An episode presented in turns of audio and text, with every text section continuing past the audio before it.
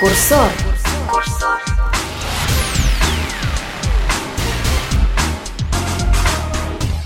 Всем привет! В эфире Курсор. Этот выпуск мы создали специально для сайта iPhones.ru. Наш подкаст для тех, кто любит яблоки и не любит отвлекаться. Все самое интересное с яблочного фронта в ваших ушах, а глаза и руки вы можете занять по своему усмотрению. Сегодня в подкасте. Качать или не качать горного льва? Мы покатались на Тугуаре и готовы рассказать вам о нем все. Можно ли обмануть саму Blizzard?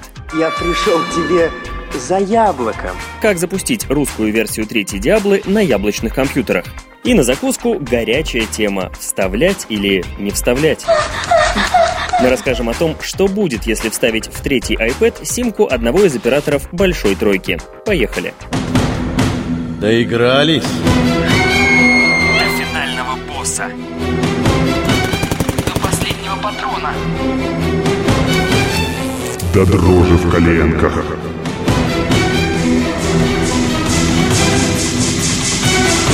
Обзор самых заметных проектов. Так как наш проект в прошлом был сугубо игровым, начнем, естественно, с игрушек. И не просто с игрушек, а с культовой серии Диабло. Недавно вышла третья часть отменного мясорубного проекта, но российские маководы чуть не остались в стороне. Официально Blizzard перестала поддерживать игры серии Диабло в русской локализации для Мака. То есть поиграть на русском языке и на Макинтоше официально нельзя. Но то ли Близзарды поняли свой промах, то ли просто не досмотрели, короче, поиграть все-таки можно. И вполне себе законно. Для этого необходимо скачать с сайта игры английский клиент, установить его и в меню игры выбрать пункт с русским языком. Дальше запустится загрузка дополнительного русского контента. И после этого русский клиент третий Диабло под Mac готов. Рубитесь на здоровье. Игра получилась отличной, а в комплекте с Маком она просто идеальна. Курсор. Курсор. Курсор. Но от игр переходим к вещам более серьезным. Многие яблочники до сих пор пребывают в нерешительности. Качать или не качать новую операционку под названием «Горный лев», «Кугуар» или «Пума». Курсор на своей шкуре испытал свежую яблочную ось и готов поделиться впечатлениями. Одним глазком. Превью на самые многообещающие проекты. Одним глазком. Что бы там ни говорили профессиональные маководы с многолетним стажем, новая ось получилась на все деньги, то есть на 19 долларов и 99 центов. Ждать от нее чудес не стоит. Это просто ось, и она просто работает. Многие после установки могут даже не отличить льва классического от горного. Внешне все осталось на своих местах, но в мелочах горная кошка уделывает классический лайон как тузик грелку. Резко выросло быстродействие, все запускается и работает гораздо быстрее. Наконец-то исчезли глюки с iCloud. Заметки не пропадают, документы и прочий контент синхронизируется сам, причем в обе стороны и заметно шустрее, чем раньше. Ну, что вам еще нужно для счастья? Мне вот, например, хватило бы уже этих плюшек. Остальные улучшения не столь заметны и важны, а потому описывать их нет смысла. Да, не запускаются некоторые старые программы, но их список известен, и в скором времени разработчики должны выпустить патчи. Короче, если вы все еще думаете качать или не качать, качайте. Вам, скорее всего, понравится. Курсор. Курсор. Курсор. Все самое пикантное осталось у нас на закуску. Через пару секунд вы узнаете, что станет с вашим iPad после того, как вы засунете в него свою симку. Мы опробовали так называемый мобильный интернет большой тройки операторов и готовы рассказать всю правду. Приват. Самые откровенные признания в мире. Приват. Полный доступ для всех. Первым подопытным был Билайн. Если с домашним интернетом у этого оператора все в порядке, то с мобильным полный ахтунг. Мало того, что сигнал постоянно рвется и палок порой бывает от одной до двух, так еще и с деньгами не все в порядке.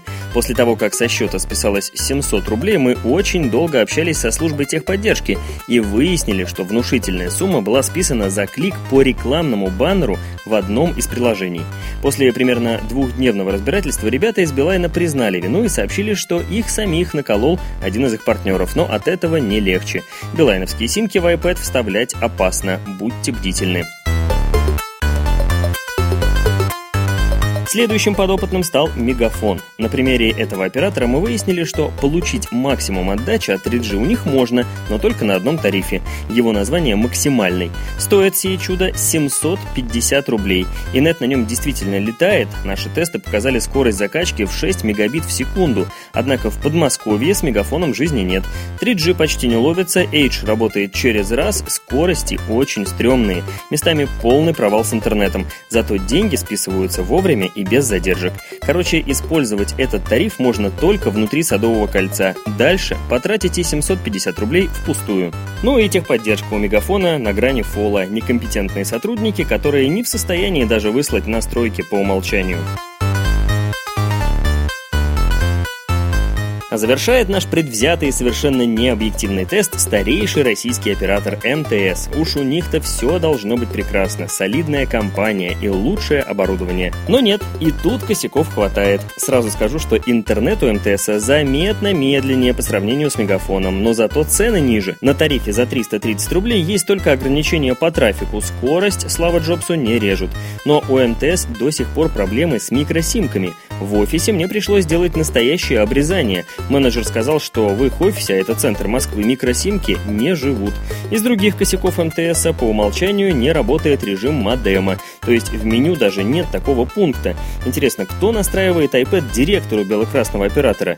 Или у него спецсимка с вибер-настройками? Короче, непорядок.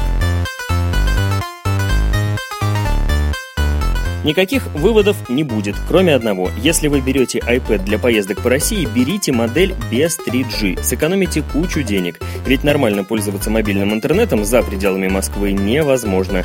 Наша большая тройка что-то мельчит и не торопится развивать сети. Вот и с LTE у них вышел глобальный облом, но об этом в следующий раз. На сегодня все. Переводим курсор в левый верхний угол экрана и запускаем спящий режим. Надеюсь, вам было интересно. Пишите хвалебные отзывы и ждите новую серию курсора. До скорого. Курсор. Курсор. Курсор. И не забывайте, все, что вы слышали, наше личное мнение. Мы не сотрудничаем с правообладателями и создаем подкаст исключительно в интересах слушателя.